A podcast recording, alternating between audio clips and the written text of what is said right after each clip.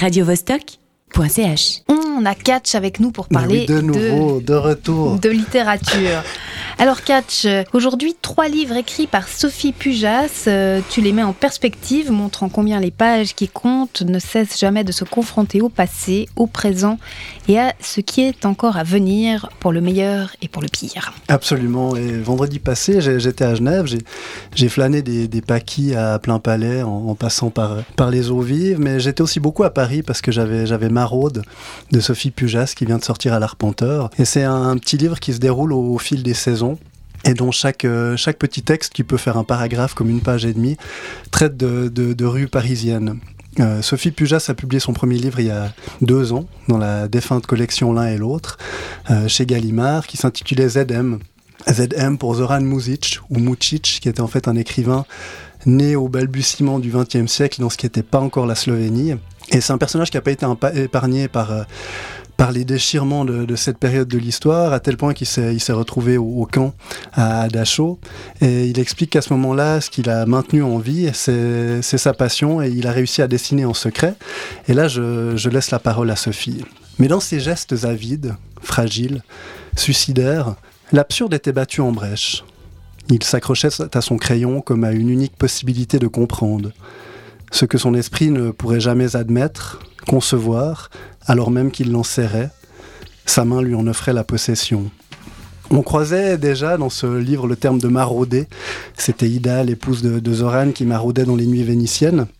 Et on, a, on entreapercevait Paris euh, parce qu'il y a habité un temps. Mais revenons à l'actualité de Sophie, parce qu'il y a donc un autre livre, euh, Street Art ou Poésie urbaine, qui sort, un magnifique objet. Euh, la couve est, cartonnée, il y a une, une photo d'un petit Spider-Man fait par Wak Wak, qui est un artiste stéphanois. Et donc ce, ce Spider-Man est accroché à ce qu'on pense être une toile d'araignée. En fait, c'est une faille dans le mur. Et la couve cartonnée reproduit le relief. Donc on a cette lézarde dans le mur qu'on qu peut sentir, ainsi que d'autres anfractuosités. Et elle, elle, explique en fait l'approche de différents street artistes qu'elle a qu'elle a côtoyé. Il y a de, magnifiques photos qui, illustrent ses travaux. Donc, comme je vous disais, vendredi, j'étais entre Genève et Paris, en tout cas dans mon imaginaire. J'ai terminé la, journée en allant voir Lorenzaccio à la Comédie.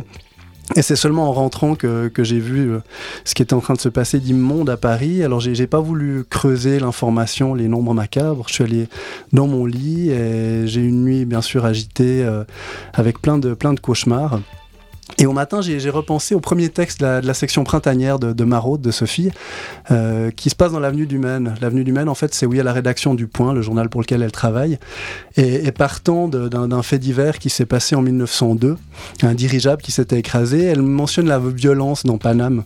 Une violence qu'elle dit continue, perpétuelle, toujours au bord de l'explosion. Et ce passage se termine comme ça. Aurais-je l'audace de laisser Paris pleurer par ma voix? Cette ville sinistre, cette ville qui m'époustoufle et me déchire. Paris sera ma défaite, mais on peut chérir des défaites avec plus d'emportement que certaines conquêtes. Après avoir relu ça, je suis sorti, j'ai appelé différents amis parisiens en priant à chaque fois très fort pour entendre la, voix familière. Heureusement, c'était à chaque fois le cas. Et après, je suis retourné voir ma grand-mère. Euh, J'avais besoin de sérénité et de nature. Et le lendemain, on allait se balader au bord de la rivière et j'ai toutes ces choses qui me passaient par la tête. Je, repensais euh, aux magnifiques manifestes poétiques et politiques de ces street artistes. Euh, ce qui me touche tout particulièrement, je crois, c'est cette volonté d'inventer de, de, des visages où il n'y en a pas, d'inviter tout un chacun à, à, sourire et à réfléchir en repensant des objets de notre quotidien qui sont noyés dans la grisaille. Et j'ai ces fameux vers de René Char qui me sont montés aux yeux. Impose ta chance, serre ton bonheur et va vers ton risque. À te regarder, ils s'habitueront.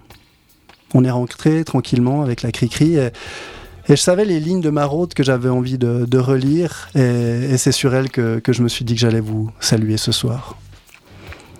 Il existe, au Muséum d'histoire naturelle de Bâle, une libellule fossilisée depuis 400 millions d'années.